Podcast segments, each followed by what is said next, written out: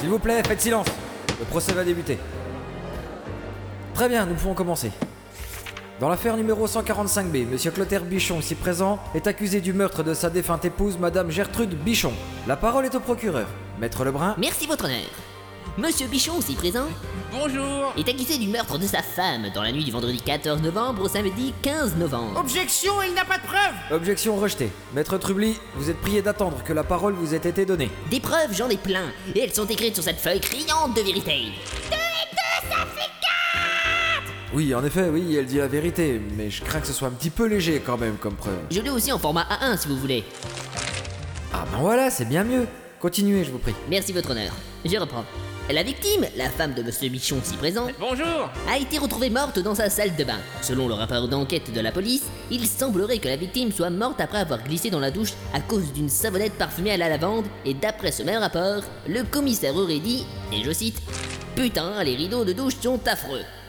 Mais je ne pense pas que ce détail soit important. Cependant, je pense que ceci n'est qu'un subser... Non, c'est un sub... C'est... C'est un complot Objection, ce qu'il dit ne sont que des calélonies Non, ce sont des mots Objection rejetée. Maître Trubly, veuillez laisser Maître Lebrun continuer ses explications. Je reprends. Comme je le disais, je pense que ceci n'est qu'un complot. Car d'après une enquête menée sur Monsieur Bichon si présent, Bonjour et après avoir récolté les témoignages de personnes de son entourage, il est clair que ses dessins étaient noirs.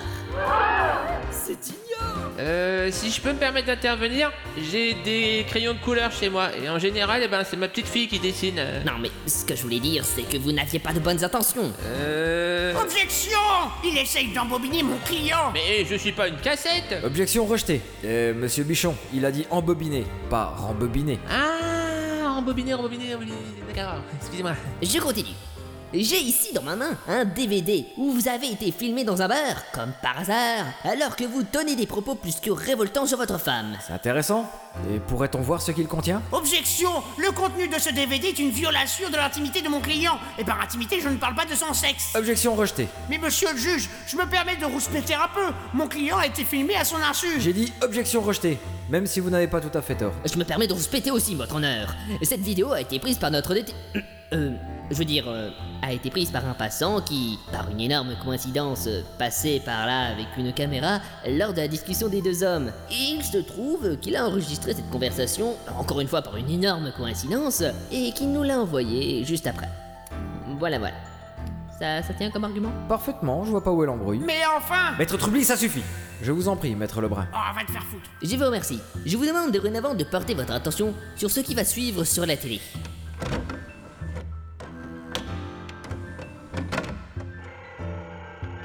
Tu vois, Roger, en ce moment, j'arrive plus à supporter ma femme. Ah bon Et si tu ça Elle arrête pas de me prendre la tête Ouais, tant qu'elle te la rend, euh, ça va, hein Faut que j'en finisse avec elle. Est-ce que c'est abonné à ce magazine Ah, t'es vraiment con quand t'es brouillé, Roger. Alors, cela vous rafraîchit-il la mémoire Qu'avez-vous à dire pour votre défense Eh ben, euh, j'- euh, j'ai bien aimé la fille au fond du bar. euh. Et Rex... Ah, objection Objection rejetée. Et pour les besoins de la justice, je vous demanderai de me fournir les coordonnées de la demoiselle blonde avec les gros. n- de- de- la demoiselle que regardait Monsieur Bichon. Mais vous avez écouté la conversation au moins Euh, Non, non Non, non. Et vous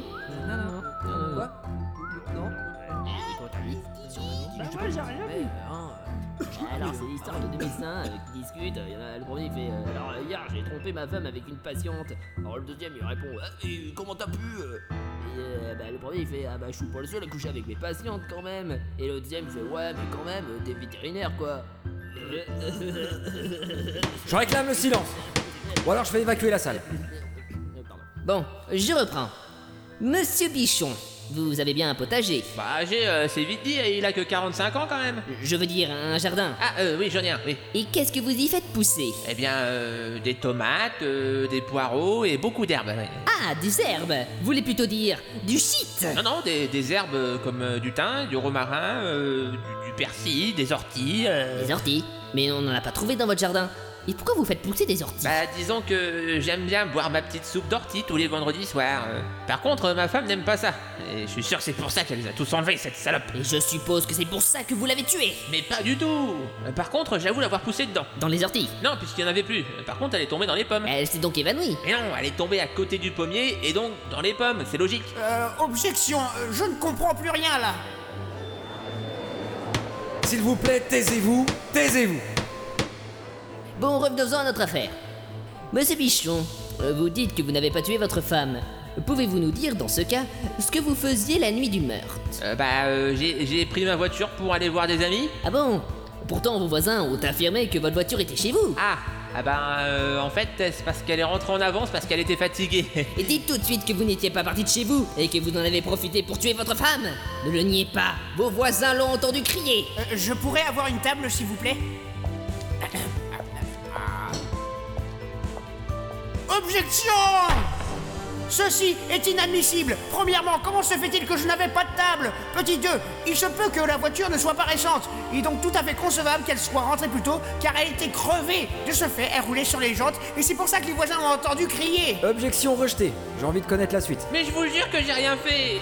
Je suis complètement innocent. Ne mentez pas, monsieur Bichon. Nous avons trouvé l'arme du crime dans votre cuisine. hein Mais c'est très important ça, monsieur le procureur. On pourrait la voir, cette arme Il s'agit d'un couteau de cuisine, votre honneur. Retrouvée dans la cuisine. Exactement.